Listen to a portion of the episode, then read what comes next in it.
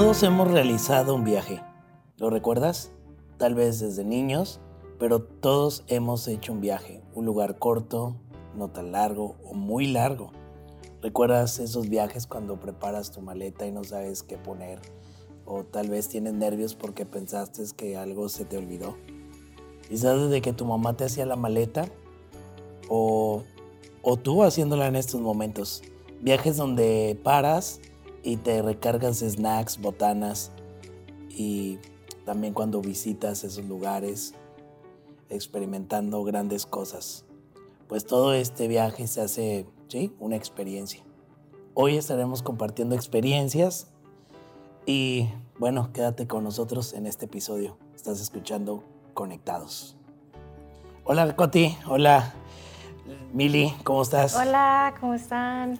Hola, hola. Hoy tenemos un invitado especial, Coti. Coti es una gran amiga de años, eh, compartimos la misma fe, compartimos experiencias y bueno, ella más experiencias. Ella es una amiga de aquí de la iglesia de Agua Viva Internacional Madero. Y bueno, Coti, platícanos un poquito a toda la audiencia. Hola a todos, eh, gracias por la invitación. Caleb, Mili, me da mucho gusto estar aquí con todos ustedes y ahí con los que nos están escuchando, conectados. Pues sí, eh, yo tengo aquí 28 años, alrededor de 28 años en esta congregación. Es mi primer lugar donde llegué para conocer la fe, conocer al Señor. Y a lo largo de mi vida, em, hace como unos 20 años, no les voy a decir mi edad, pero que estaba muy jovencita en ese tiempo, y pues Dios me hizo un llamado, un llamado para llevar su palabra a unos lugares muy lejanos o puede ser no tan lejanos, pero lugares donde no era conocido.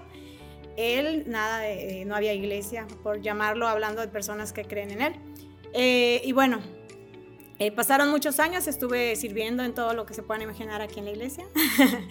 Cuando teníamos acetatos, todavía no había proyectores. ¿En cómo, en qué serviste, Coti? Pues serví en la alabanza, pero ponía el, el retroproyector, el acetato, ¿se acuerdan?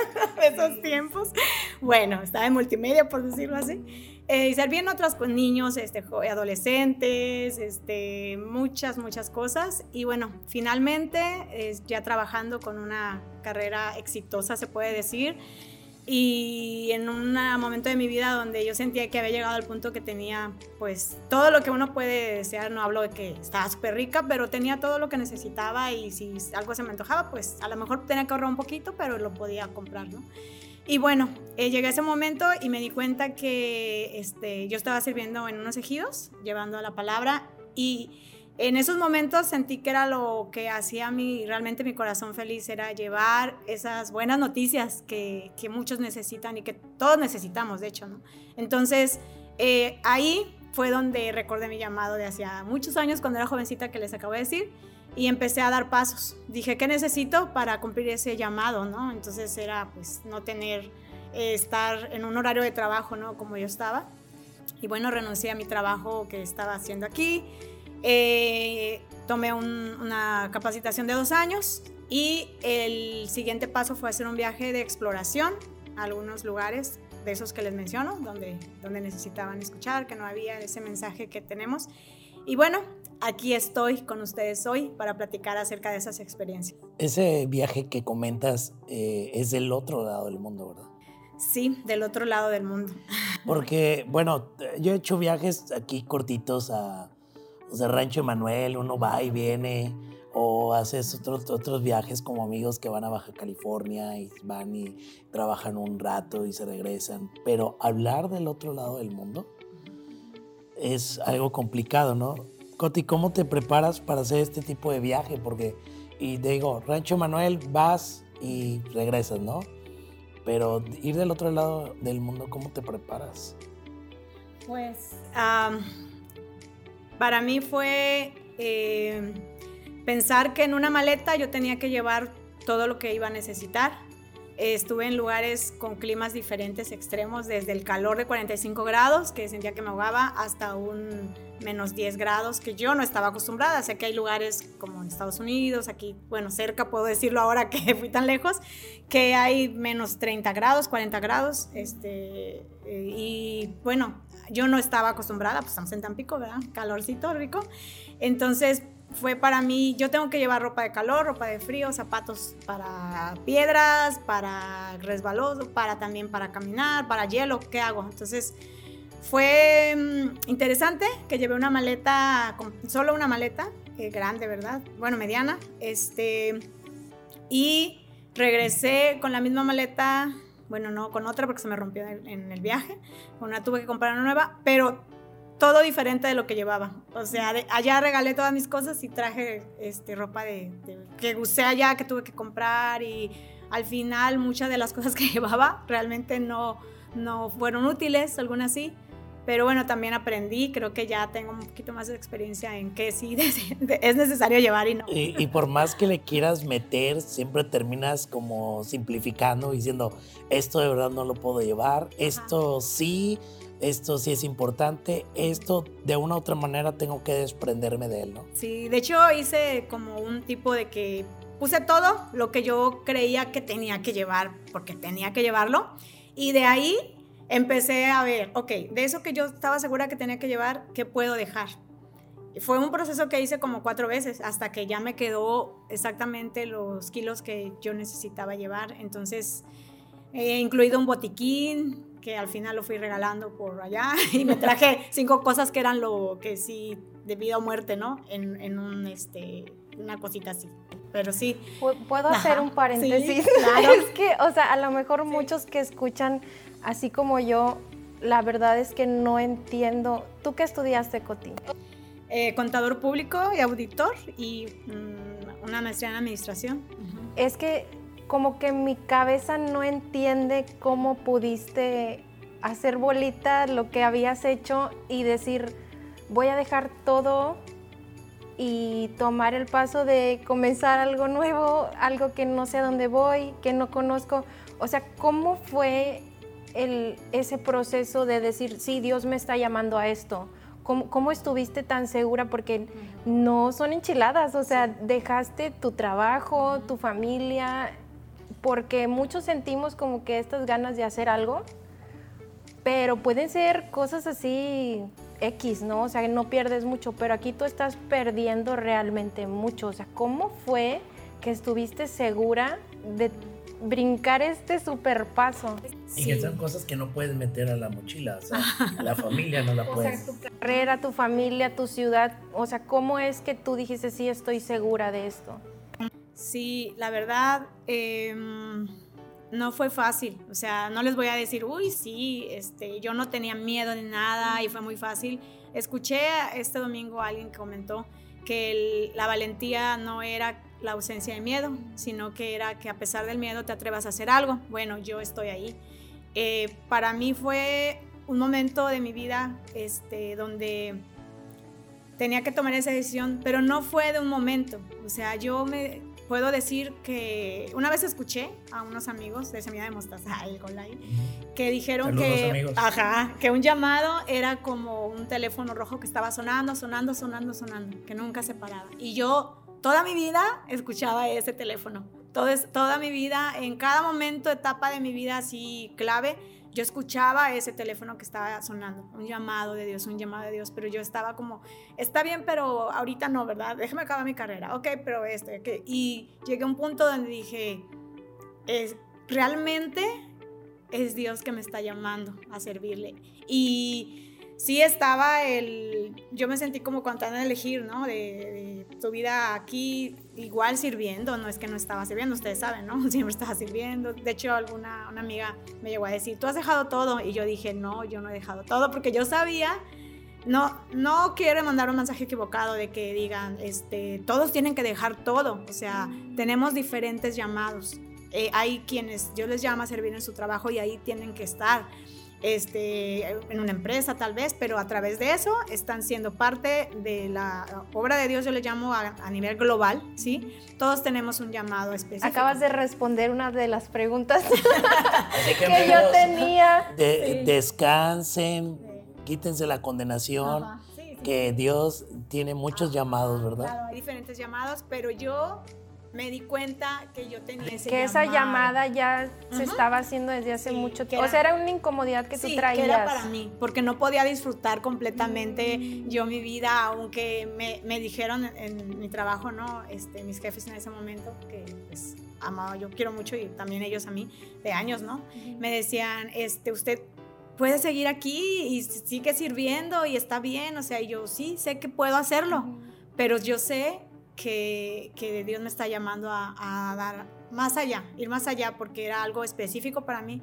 Entonces, cuando tomé ese paso, eh, fue confiar, así lo puedo decir, que Dios era digno de confianza, o sea, Él es digno de confianza. Fue una frase que cuando alguien me preguntó por qué yo había dejado todo, porque me ofrecieron hasta darme un permiso especial por un año y regresar, pero yo estaba segura que yo, que yo iba, ya no iba a regresar a, atrás, o sea, que no iba a volver atrás. De cierta manera el mundo sigue como eh, seduciéndonos, eh, queriendo asombrarnos y tentarnos a...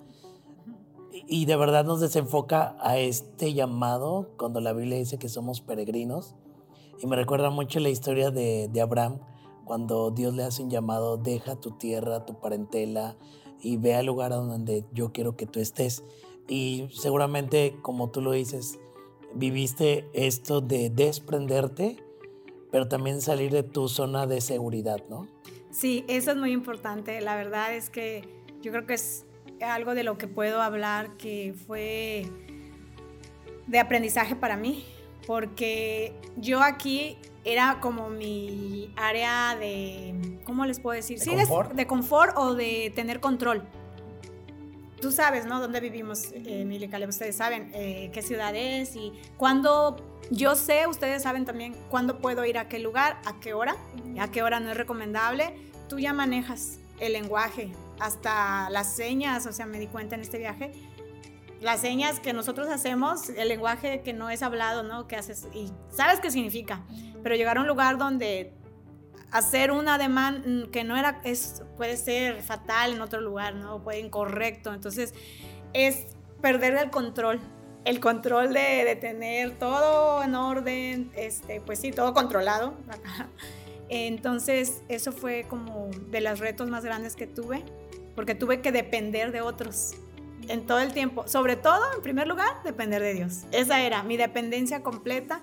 Y también aprendí, lo más importante para mí fue mi confianza está en Él y mi lugar seguro es en Él, no un lugar eh, geográfico, ¿no? Sino en Él. Entonces dije, ok, Señor, tú vas conmigo, este, yo veo ahí en nuestro libro, ¿verdad?, de instrucciones que tenemos, este, nuestra guía para vivir. Nosotros aprendemos de muchos hombres y a mujeres, ¿no? Mujeres que podemos ver ahí. La Santa Biblia. Ándale. Sí, bueno, no vayan a hacer que Sí, hay otros librillos ahí No, no, no. De gente feliz y sonriendo en la portada, así, conviviendo con animalitos. y todo. No. La Santa Biblia.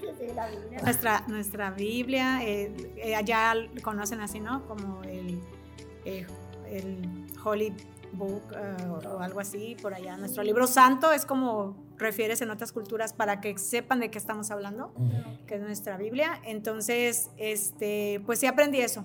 Ese era mi lugar seguro.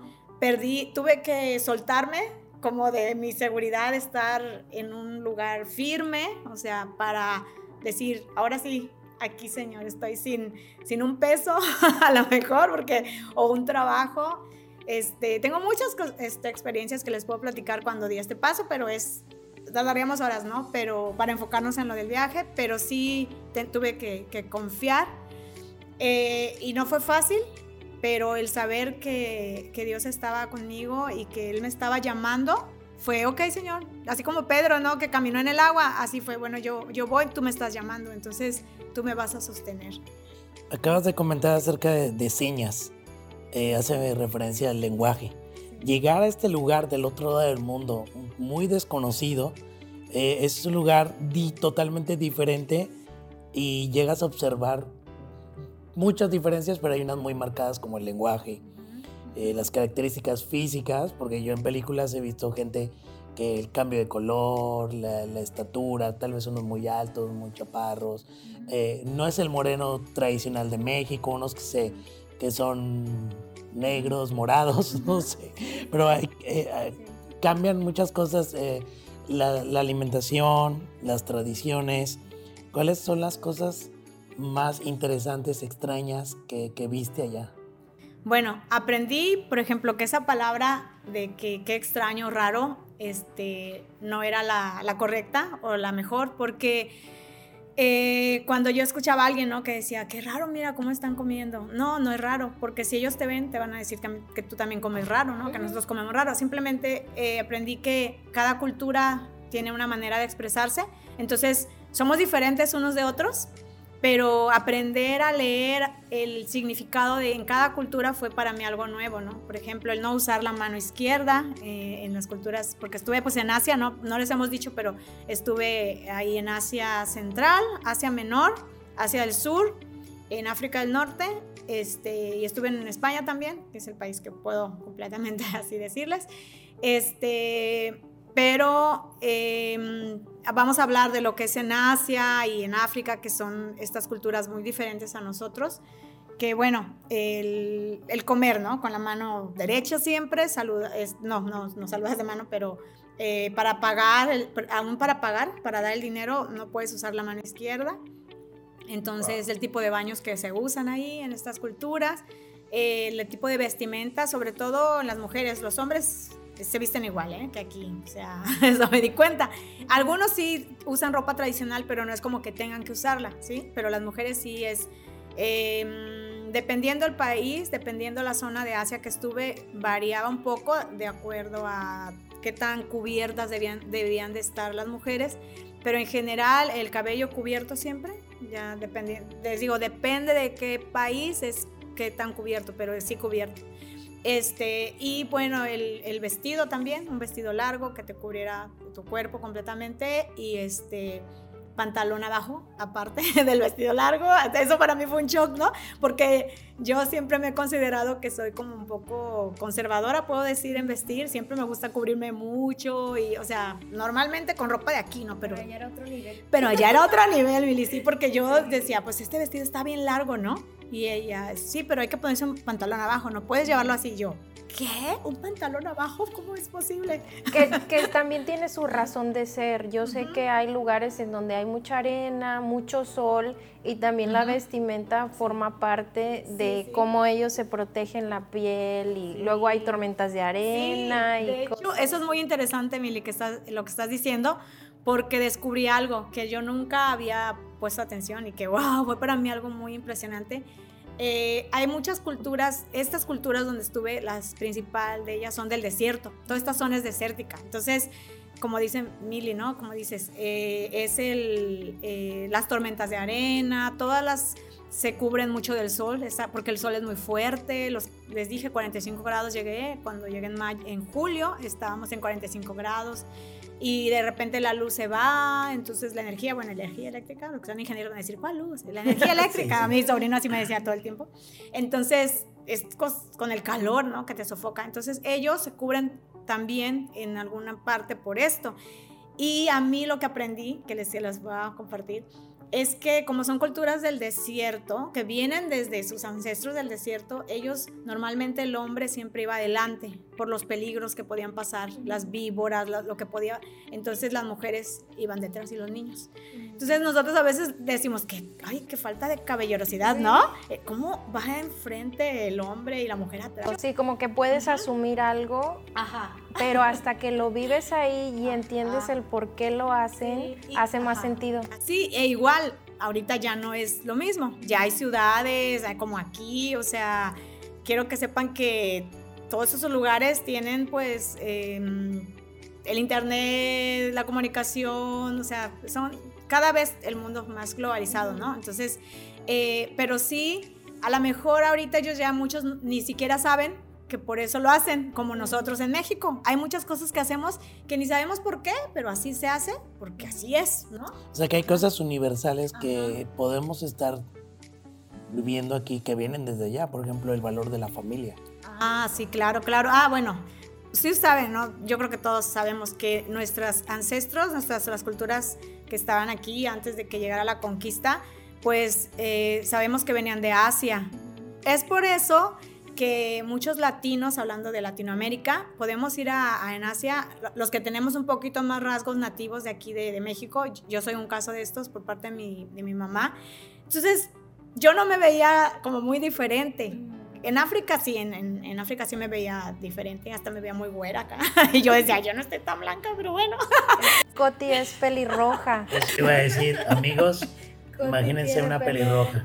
Pero no una pelirroja así naranja, naranja, sino que yo siempre pensé que ella se pintaba el cabello, porque es un rojo como oscurito, como tirándole a café, es, es muy especial el tono de su cabello. Y mi, piel no es blanca, como las pelirrojas, yo digo más, como, que tú tienes un estereotipo, se dice, ¿verdad? De, de lo que es una pelirroja. Tengo dos hermanas que así son, pero yo no. Entonces, eh, por ejemplo, en Asia del Sur, eh, muchas mujeres se tiñen el cabello de congena, mm. ¿sí? A cierta edad. Entonces yo ya estaba en esa edad que decían, ah, pues ella se puso el cabello. Entonces ella es de aquí, simplemente se tiñó el cabello. Entonces yo pasaba como, me dio mucha risa una vez que iba caminando y un niñito de los que piden dinero, ¿no? En la calle ahí, que encuentras muchos, muchos niños ahí. Este, se me quedó viendo así, así, así. Todo se dio vuelta, se giró, se giró, se giró chiquitito abajo de mí, ¿no? Observándome y como que tratando de, ¿es local o no es local? Porque yo parecía eh, ahí de Asia del Sur, pero de la gente de las montañas, que son un poquito más claras, me, me explicaron. Me dijeron, tú no eres blanca, blanca como de algunas otras nacionalidades que conocí, como Estados Unidos o Europa, otros que estaban ahí dicen, pero para los locales este, eres como las personas de las montañas de este país. Entonces, aprendí mucho que podemos, eh, hubo otro lugar también en Asia Central, eh, que yo parezco local completamente, ahí sí, nada más el cabello, que está extraño, ¿no? Porque, pero mis facciones, mi color, mi estatura, no podían creerme que no era local hasta que no hablaba y les decía, de verdad, soy mexicana, ¿no? Y bueno, fue muy padre eh, porque la gente como que te habla muy, con mucha familiaridad y te aceptan muy fácil porque se, nos parecemos y lo que tú decías, Caleb, es cierto.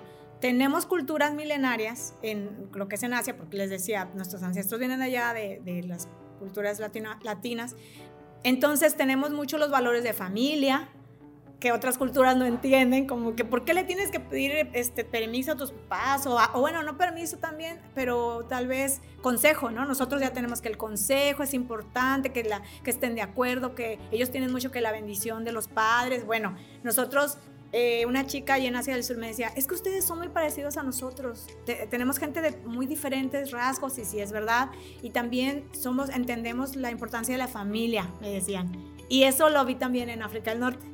Entonces, tenemos estas similitudes con estas culturas y es lo que decías. Y, también como que nuestras raíces de mexicanos, las culturas eh, mexicas, aztecas, este, traemos mucho la, la, onda de los dioses. Sí. Eh, el, el, dios de la lluvia, el dios del sol. Y bueno, que a lo largo de este tiempo también volvemos en las religiones de hoy en día, las sectas, eh, un montón de cosas, ¿no? Me imagino que también vienen de allá o tenemos impregnado algo. De hecho, sí, las, la religión, eh, cuando llegué por primera vez, ¿no? Empecé a ver sus, em, sus dioses que ellos adoran, ¿no? Y yo decía, ay, están muy feos, ¿no? O sea, para mí, ahora sí con nuestra cosmovisión, ¿qué onda, no? ¿Qué haces? ¿Por qué hacen eso? Y bueno, entendí un poquito acerca de pues, lo que dice en la Biblia, cuando de los, ¿se acuerdan de los lugares altos, de los árboles frondosos? Que de, bueno, todo eso se me hizo, o sea, lo pude, ajá, fue real para mí ahora. O sea, iba caminando una montaña y ahí estaba un árbol frondoso, había un altar abajo. Había lugares donde y yo de repente dije, eh, ¿qué onda esto? Es como lo que leemos, o sea, y bueno, entendí que sí, es estos países donde estuve, en Asia del Sur sobre todo, les puedo decir que yo me imaginé que sería, así seríamos aquí nosotros en México, eh, si no hubiera llegado esta influencia del pues cristianismo a nuestro, hablo en general de la iglesia cristiana, hablando que tengan la fe de Cristo, llegando a nuestras culturas. Eh, porque ellos tienen tecnología como nosotros, tienen avances, tienen todo. En algunos sí se controla más lo que pueden ver, lo que pueden escuchar. ¿eh? Bueno, eso es otra cosa.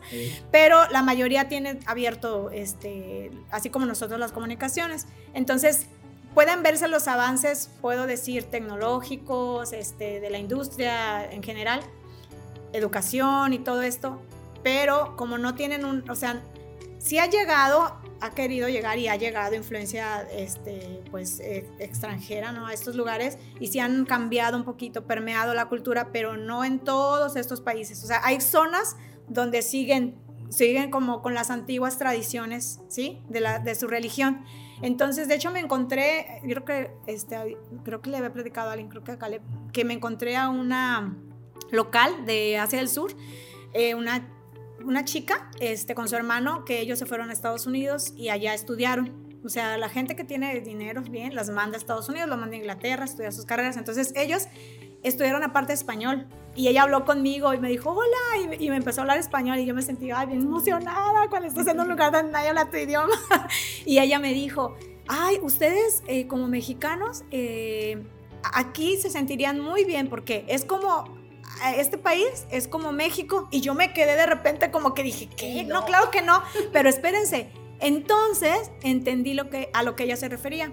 Cuando tú viajas al centro de México, a las culturas donde todavía ahí tenemos algunas localidades que son eh, nuestras localidades indígenas, que ellos siguen, siguen, tienen algunas costumbres, usos y tradiciones muy, muy arraigados todavía, aunque ya mezclado con el sincretismo del, del cristianismo, eso es. Entonces encuentras algo ahí como una mezcla. Pero ellos siguen haciendo rituales y cosas. Entonces yo estuve en un viaje con unos amigos de, de, bueno, de Europa, que vinieron a visitarme, no unos amigos europeos que vinieron y los llevé a un viaje eh, por allá por Chiapas. Y estuvimos en unas comunidades que yo dije, ¿qué es esto, no? Y entendí a lo que esta chica se refería a ese México profundo yo le llamo, o sea, bueno, es una manera como expresar, perdón si está mal mi expresión, pero así le llamo a ese México, ¿no? Que está ahí y, y tenemos un llamado aquí en México, Círculo de Silencio también, que hay todas estas comunidades. Entonces, sí, a, ese, a esa parte de México, a esa parte, sí, sí es muy parecido. Hay corrientes, hay influencias. Hay, hay influencias. De hecho, encontré por allá este, una, de un templo muy antiguo una imagen que se parece así completamente al de los aztecas, sino, o, bueno, los mexicas que, que, que haz de cuenta que, hagan de cuenta que es él. Entonces yo me quedé así, ese, nosotros lo tenemos. y ahí entendí, sí, o sea, de allá vienen todas estas culturas. Eh, y aprendernos un poquito más para así ver el abanico de, de lo que viviste allá en estas partes de Asia, Central, Sur, menor, norte de África. Sí. Eh, así, ¿cómo es, ¿cómo es allá la economía? ¿Cómo, o sea, obviamente que el tipo de cambio es diferente, la portada de los billetes, eh, ¿cómo es allá? Sí, la economía, pues mira, estuve en diferentes países, entonces varía, ¿no? Varía, hay, hay diferencias, pero en general vi creo que es como, platicaba con una amiga que está por esos lugares, eh, mexicana, y ella me decía que es como volver al pasado de nuestro México, mm. de unos, ¿qué será? No sé, unos... Eh, ¿Unos siglos? El, tiempo oh. después de la revolución, algo así, cuando estaba todo todavía muy controlado por el gobierno, las comunicaciones que no podías decir, que sí, todo eso. Entonces la economía estaba, la riqueza estaba en unas cuantas familias y en la, el otro extremo de la pobreza, ¿no? Ahorita creo que ya hemos, porque se empezó la educación, la gente empezó más a educar, eh, empezaron, creo que nació este mm, como clase media en el que, bueno, estamos, o sea, una clase media en la que podemos adquirir algunas cosas, ahorrando, a lo mejor trabajando mucho, pero lo logras. Pero hay unas comunidades que están muy lejos de esto. Bueno, en estos países eh, creo que está muy marcada la diferencia de la riqueza extrema a la pobreza extrema. ¿Sabes? No hay clase media. No hay casi es lo que me di cuenta, casi no hay clase media. O sea, yo decía, ¿dónde está la clase media? O sea, eh, algunos lugares ya estoy, eh, en, Asia del Sur creo que es donde vi más como esta clase media, porque ya vi jóvenes que están estudiando la universidad, muchos de ellos que ellos eh, este, todos hablan eh, inglés, entonces con ellos me podía comunicar. En otros países es ruso, el idioma que se habla, entonces ahí sí aprendí a saludar, buenos días, buenas tardes, mi nombre es, y a decir, no hablo, ajá, no hablo, hoy ya ni me acuerdo, es, pasiva, es este, una frase, pasha osta, eh, privet, este, así saludos, ¿no? Cositas. Pero empecé, bueno, aprendí a decir en uno de los idiomas que no hablaba el idioma, era lo que aprendía en cada lugar. No hablo idioma y soy mexicana, porque creían, les digo, que era local y me empezaban a... y yo a contar su vida. Los días laborales, aquí trabajamos de lunes a viernes, de lunes a sábado. Ah, es, es muy parecido. Eh, en, en, general, este, las, las ocho horas de, de labor, eh, así como aquí. Eh, nada más que ahí se mezcla un poquito la religión, porque en estos lugares los viernes, como son países mayormente musulmanes, los viernes es un día como sagrado, santo, puede decirse, porque hay una oración especial todos los días, cinco veces al día, suena la, el minarete, le llaman, que se escuchan las bocinas y avisan a toda la comunidad este, la oración cinco veces al día, entonces me despertaba en la madrugada y luego otra vez y así. y, eh, pero el viernes es un día donde este, se va a la oración, los hombres van a la oración, en algunos lugares las mujeres no pueden ir, en algunos países sí, es que les digo, varía dependiendo el país, este, tienen sus como reglas, pero en general los hombres son los que van corriendo así a la oración el viernes. Entonces ese día ya se quedó como festivo, salen temprano, a las dos, creo, a las dos, creo que sí. y, es comunitario el día es, viernes. Es comunitario, todos van a las mezquitas a, la oración. Tiene que dejar, sea lo que estén haciendo. Sí, sí, sí, de hecho ya saben sus jefes y todo, ¿no? Que ese día no se los pueden tocar y salen a la oración. Entonces, creo que es parte de todo esto de la economía porque eh, ellos, em, les decía eso de las clases muy ricos y muy pobres, lo pude ver claramente, este, y pues eso es, pues nosotros vivimos en México, o sea, sabemos de esto también, nada más que como les digo, nosotros hemos como avanzado, ¿no? En mucho, creo que hemos avanzado en muchas cosas.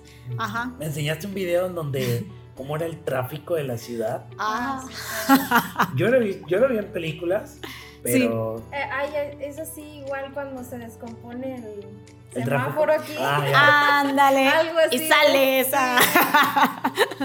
sí, es una locura. Viven muy. Eh, bueno, eh, lo que pasa es que. No hay camino, no hay mm, dirección hay camino, pero algo me dijeron unos amigos allá que viven allá por muchos años. Me dijeron la diferencia entre América, decían ellos, ¿no? Y aquí es que la calle en América es para los coches, ¿no?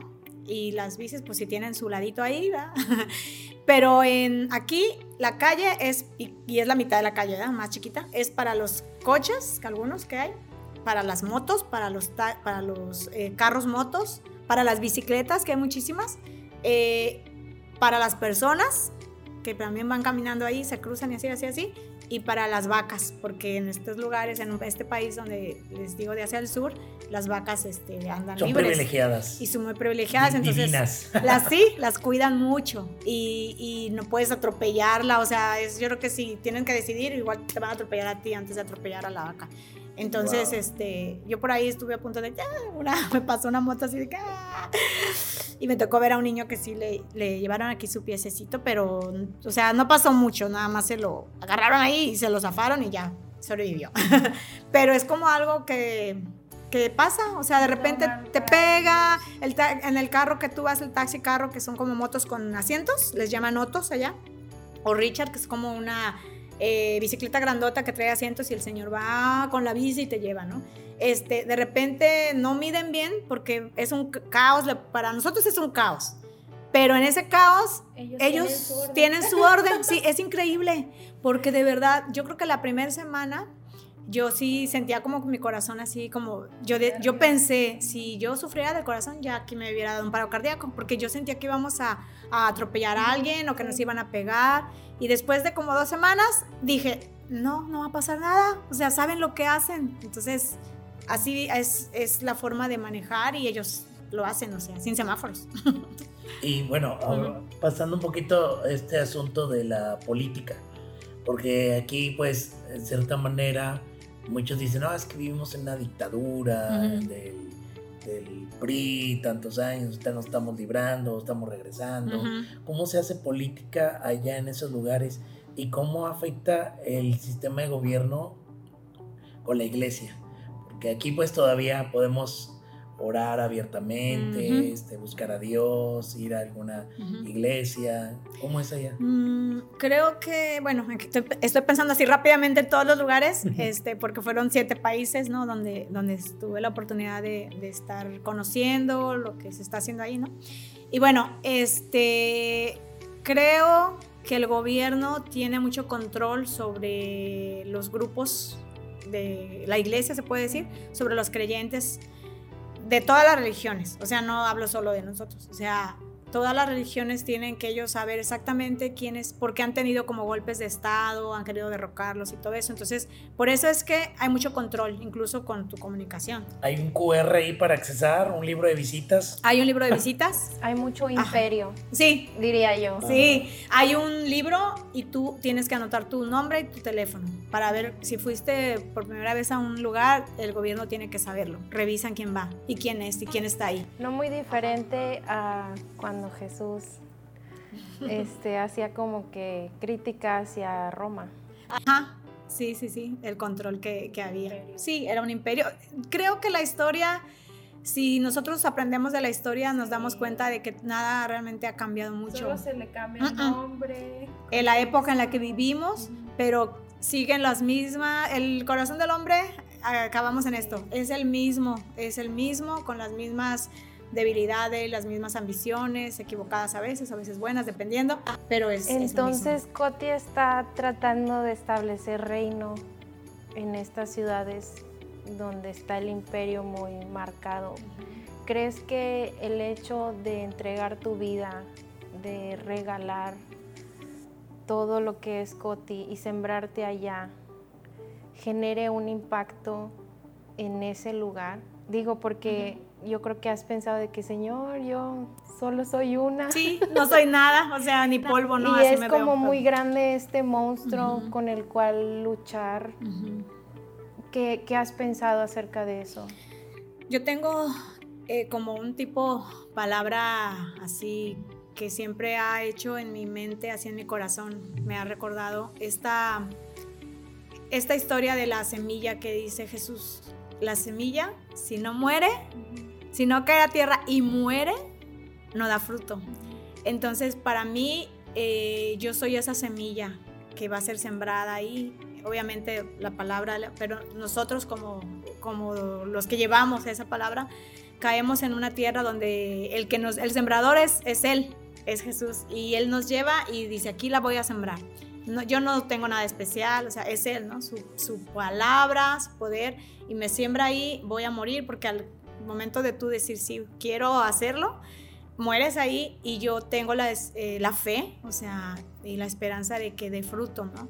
Eh, lo que Él va a hacer. O sea, ahora sí que todos nos hemos dicho, yo creo que en un momento nos hemos preguntado, Señor, pero es que yo no tengo tanta habilidad o yo no hablo bien, yo no, no sé, todos tenemos algo que siempre ponemos como Moisés, ¿no? El pretexto, ser tortamudo, este, lo que sea. Pero si eso nos ayuda a recordar, sí, nosotros no tenemos nada especial, pero Él sí. Al Dios al que nosotros servimos, Él es el que es capaz de usar. Escuché una frase, a ver, Cale, ayúdame, a ver si tú te acuerdas, que dice, Dios puede hacer mucho con poco, más con menos y todo con nada. Entonces, eso me, esta es mi, confianza, ¿no? Que no es mi trabajo ni mi obra, este, es su mies, él dice, que pidamos para que él envíe, ¿verdad? Obreros a su mies. Entonces, ok, él es el dueño. Y tú decías, no todos son llamados a las misiones. Entonces yo me pregunto, ¿cuál es el llamado de todos los demás? O sea, todos nosotros que quedamos y a veces me pregunto si, estamos tan como enfocados en otras cosas y no queremos dejar nuestras cosas para seguir el, llamado de Dios. Sí, perdón, yo, yo creo que ahí nada más sería hacer una, porque creo que sí todos somos llamados. Mira, es que el tipo de llamado. O sea, creo que todos como creyentes, si tú dices, soy seguidor de Jesús, creo en Él, he creído, le entregué mi vida y Él es mi Señor, Él es mi Padre, es mi Dios, todo lo que Él es, ¿verdad? Que nos llena. Todos somos parte de esa eh, pues misión global. La, la, diferencia es que cada quien tenemos una, un rol, exactamente, porque al final Jesús dijo, ir por todo el mundo predicar el evangelio a toda criatura. Esa fue como que la orden que nos dejó, ¿no? O sea, tú lo recibes y tú lo tienes que compartir. Aquí siempre lo decimos, ¿no? Lo conozco y ahora yo lo voy a dar a conocer a otros, ¿no? Entonces, eh, ¿cuál es mi encontrar y recordar? Creo que eso es bien importante para cómo vivimos. Caleb decía algo así en Hebreos el libro dice que somos extranjeros y peregrinos. Entonces, todos somos extranjeros y peregrinos. Ok, unos, a unos nos va a tocar así como Abraham, que dice, sale tu tierra y tu parentela y ve un lugar. Ok, sí, pero otros, como esa iglesia de Dios de donde tú estás, recordar, yo también estoy ayudando a extender el reino aquí, en mi familia, en mi colonia, pero también con los que están por allá este, dando sus vidas en lugares lejanos o difíciles, áridos. Eh, entonces, ¿cómo puedo yo participar? Es, podemos orar, que es lo más importante. O sea, esas personas, eh, ahora que conocí varios de ellos, o sea, me impresionó todas sus vidas, lo que han pasado, pero ellos dicen, lo que nos ha sostenido es el Señor y sabemos que están orando por nosotros. Entonces, muchos me dijeron, por favor, ahora que tú sabes lo que está pasando aquí y vas a regresar allá a tu casa, diles que oren por nosotros. Eso fue lo que me dijeron. O sea, esa es la parte que nosotros podemos hacer desde acá, ajá, desde la trinchera diríamos, ¿no? Y el que está allá pues llevando.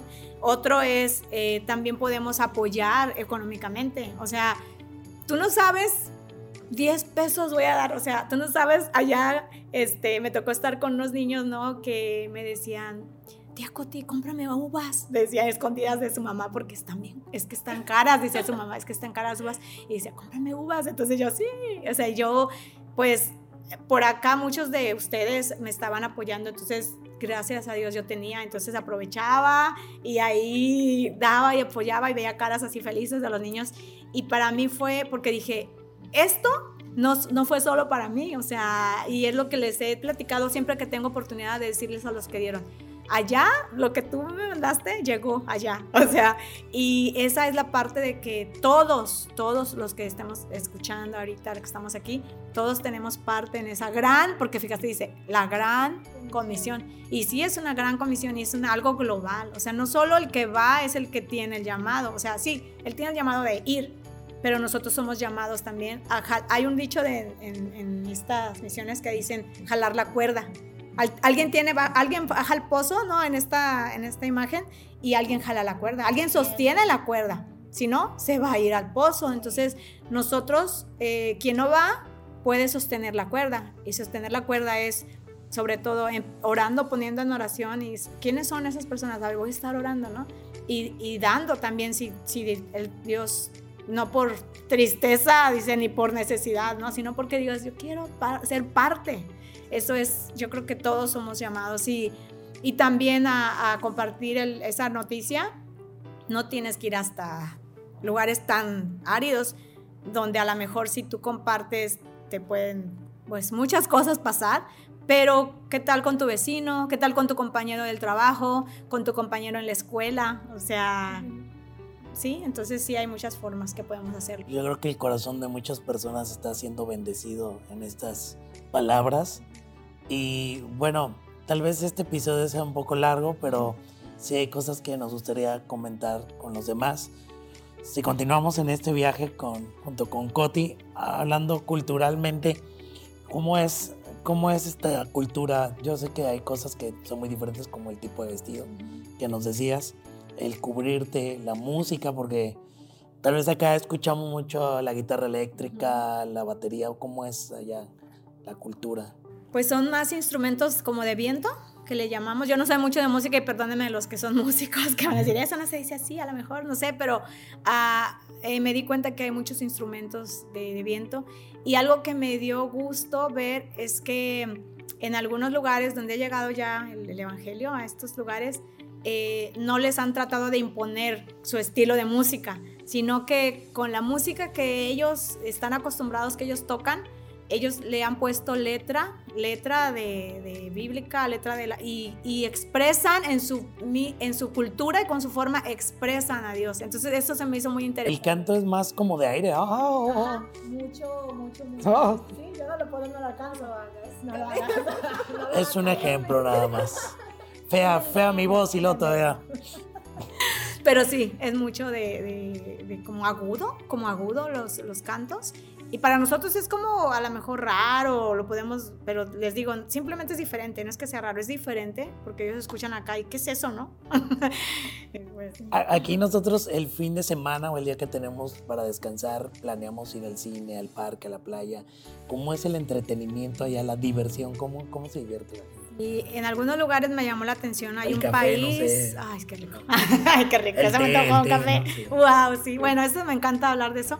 Este, la primera ya se me fue. sí, ¿cómo, es, ¿cómo se divierte la Ah, eso, gracias. Es que hay una de las culturas donde no existe, eso me impactó mucho, no existe la palabra eh, como hobby o distracción, no la tienen, porque en su cultura ellos no, no tienen esto. Entonces, lo que ellos hacen como para distraerse es que salen a caminar así, en las, tú ves a la gente en, las banquetas caminando, así dando ahí, caminando, siempre caminando, así por la calle, y comen unas semillas, y van comiendo semillas, este, tienen tele, entonces eh, sí ven en algunos lugares de su tele que está controlado como quiera lo que ¿Sí ven. la Rosa de Guadalupe allá? No, ¿saben lo que está muy, muy, que todo el mundo sabe? Es la de Esmeralda, una, no, una ¿Las novelas de Televisa? bueno, todas, no todas, pero esa de Esmeralda, este, la, en, ruso está, está em, Mira de mujer. Ah, no, la de, la Esmeralda es muy famosa. De hecho, decíamos México y decían, ¿Esmeralda? Ajá, era lo que sabían y yo, ¿qué onda? Pero, este, bueno, para distraerse ellos ven tele, este, salen a caminar. Y en algunos países, en algunos lugares, eh, los hombres van al chai, que es el té, porque chai, pues sabes, es una palabra de allá, este, que significa té. Nosotros decimos té chai, ¿no? Pero estamos diciendo lo mismo. Pero aquí, pues es un tipo de té especial. chai. Ajá, sí, sí, sí, para allá es chai y es famosísimo el chai en estos lugares. Este, y en Asia Menor me tocó que ahí el café Wow, el café espeso, así que lo toman, lo probé, muy rico y te lo dan con una galletita al lado, chocolatito así amargo, muy rico el café, este diferente, primero para mí no me acostumbraba. El té, este, es, pues también ahí todos toman té en las tardes y platican y platican y platican. Es, los hombres, pero no es como aquí tan común en ese de Asia Menor como el deporte, como aquí los hombres, ¿no? Que se van a jugar, eso no. Pero en lo que es hacia el sur, ahí hay, hay muy, está muy famoso, muy este, sí es muy, muy conocido el cricket y ves a los hombres, eh, pero es un mundo de hombres, ¿no? La verdad. ¿Más que el fútbol o igual? Eh, no, el fútbol allá no es mucho, ah. es el cricket, porque ellos fueron colonia inglesa todo esta, este país en, en, en Asia del Sur.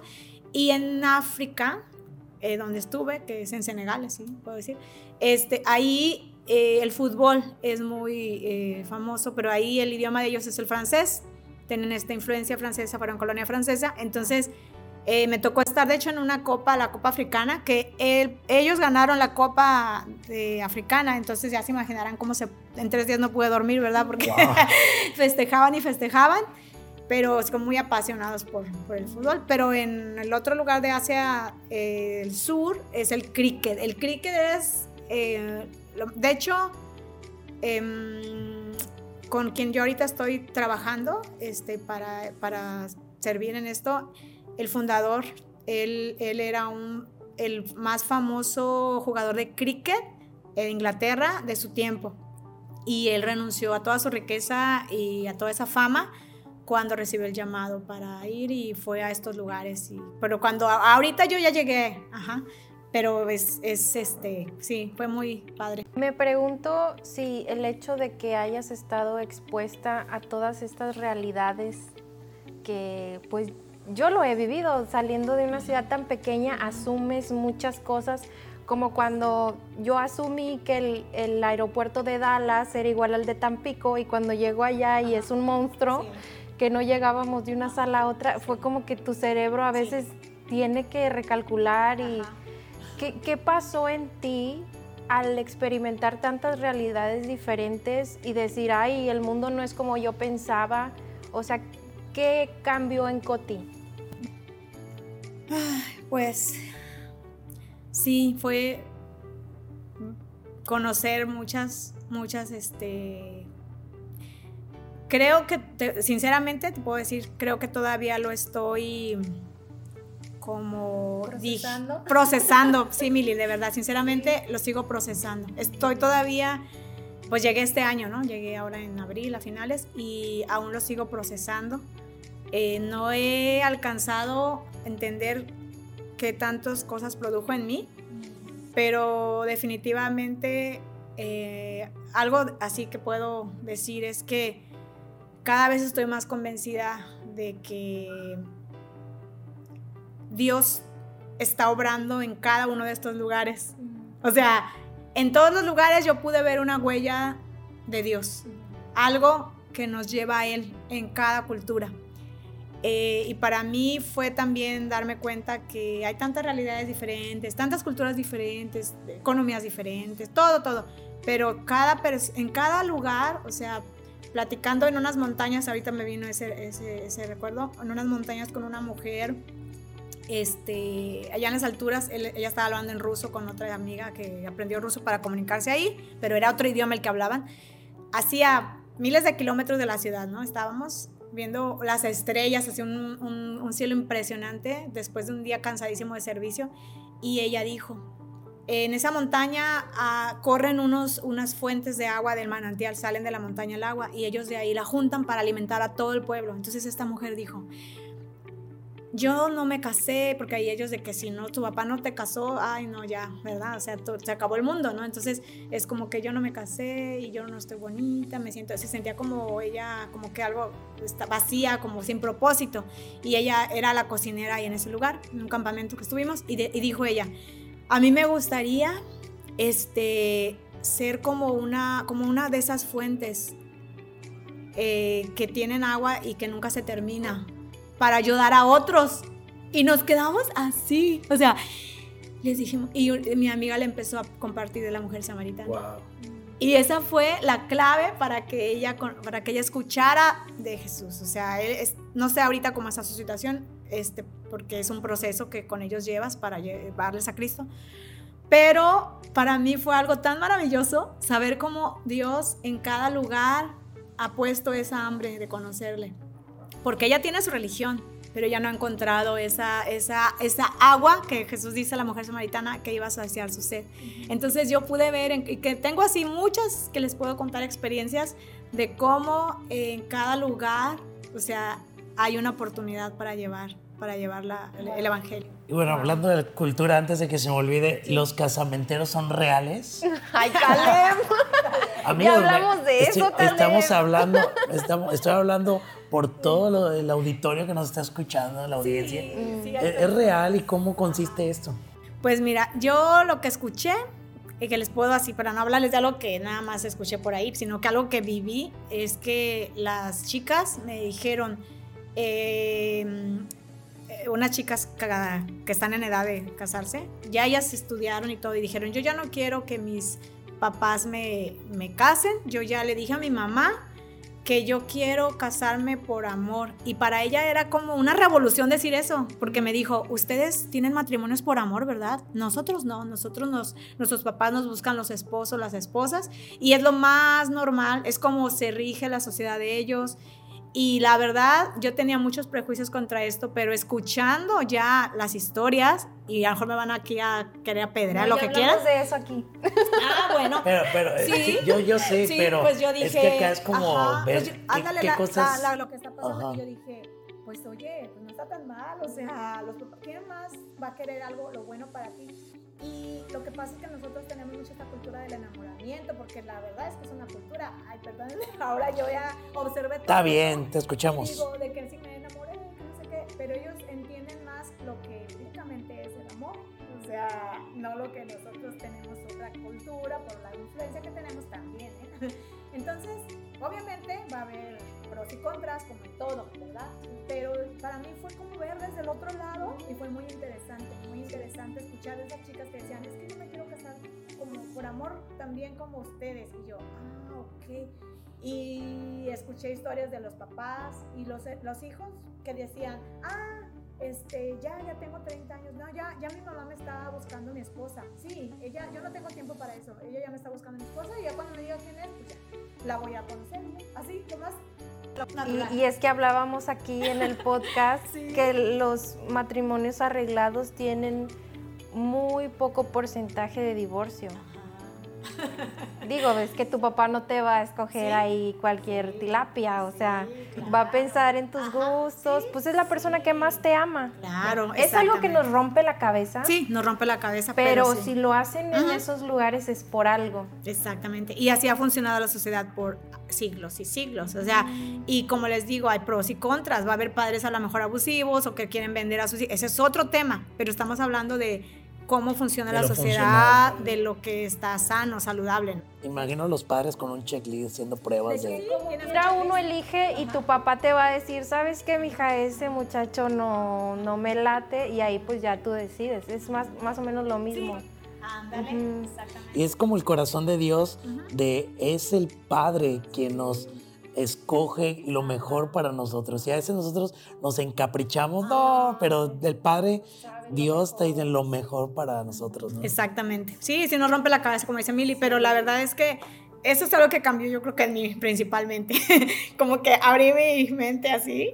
eh, a, a observar desde otros puntos de vista. Ajá, sí.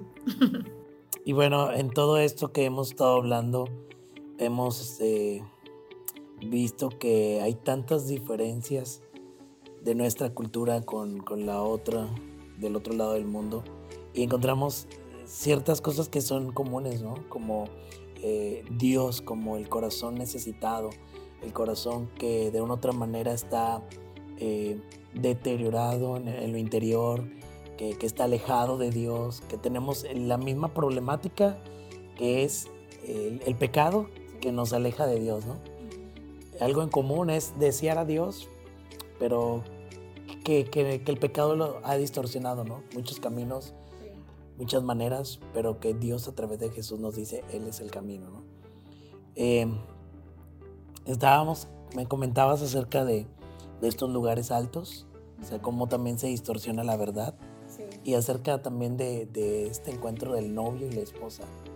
¿Nos puedes comentar? Ah, ya. Sí, eh, bueno, eh, ¿recuerdan esta parábola de las diez vírgenes, de las cinco prudentes y las otras imprudentes, no? Entonces, ya ven que dicen que el novio viene, ¿no? Y que unas ya, ya se les acaba el aceite y las otras estaban listas. Bueno, pude entender bien esto ahora que estuve allá, porque eh, me tocó ir a una boda.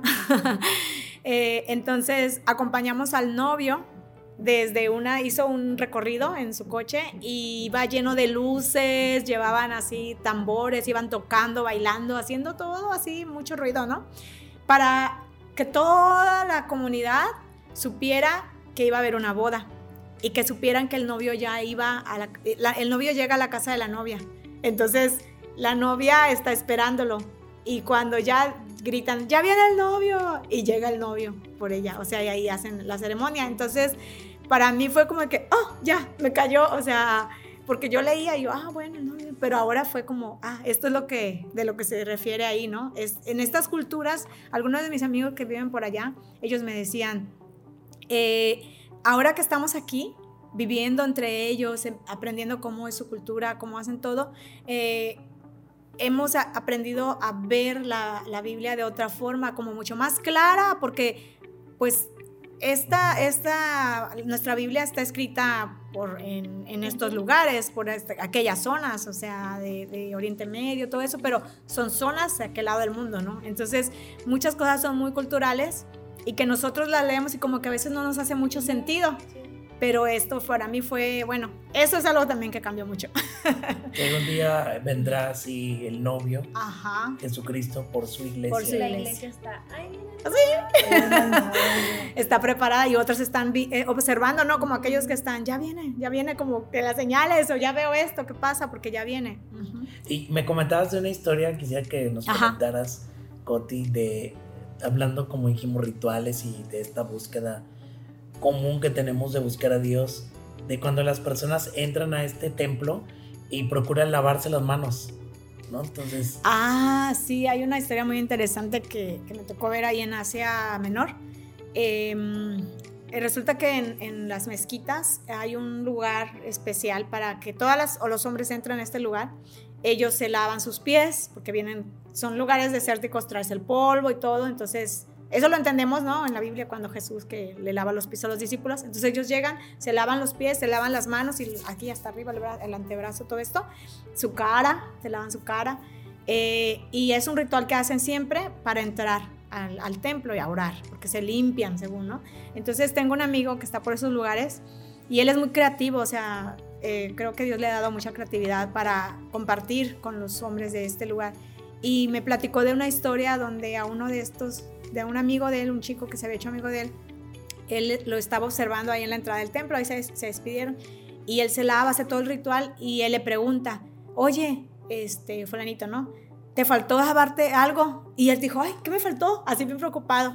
Y le dijo, eh, te faltó lavarte el corazón para entrar a la... y él se quedó así como oh. muy... Pero él ya se fue porque ya iba a entrar, ¿no? Entonces lo buscó después este joven y le dijo, oye, ¿Por qué me, dijiste eso? Y que le dijo, ¿cómo puedo hacer para lavarme el corazón?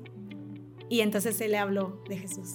Y fue una oportunidad y dice que a él esto, como decíamos, le rompió la cabeza así de que, ¿cómo puedo limpiarme el corazón? Y le habló, pues nosotros no podemos, pero hay alguien que sí. Entonces, Nicodemo 2.0. Ándale, sí, sí, sí. sí. fue, fue muy padre esa historia. sí.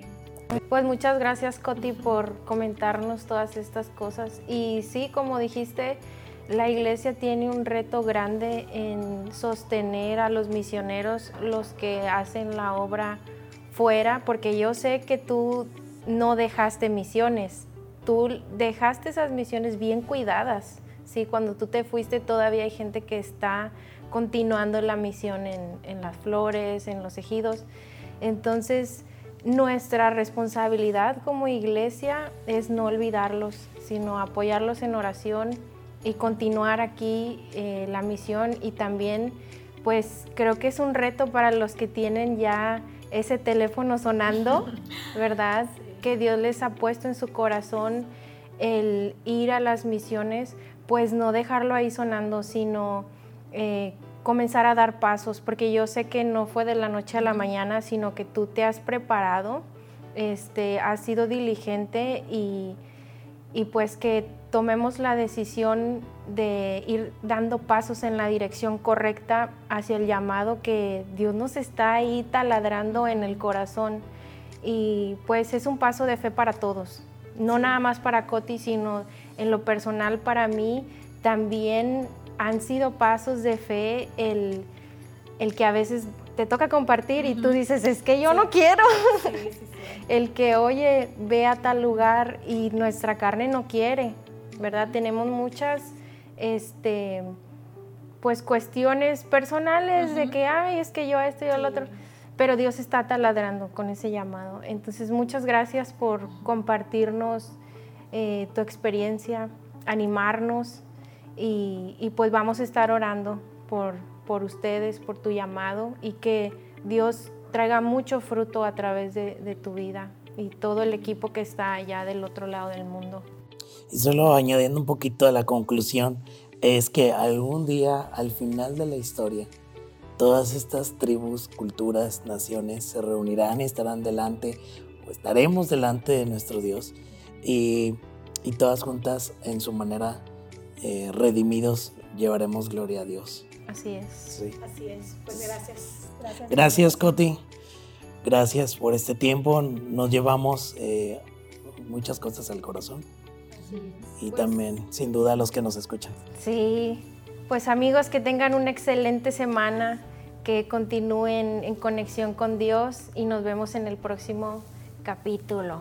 Así es, hasta luego. Y si quieres aportar algo para Coti, pues escríbenos, ahí está nuestro correo electrónico. Bendiciones, hasta luego. Hasta luego.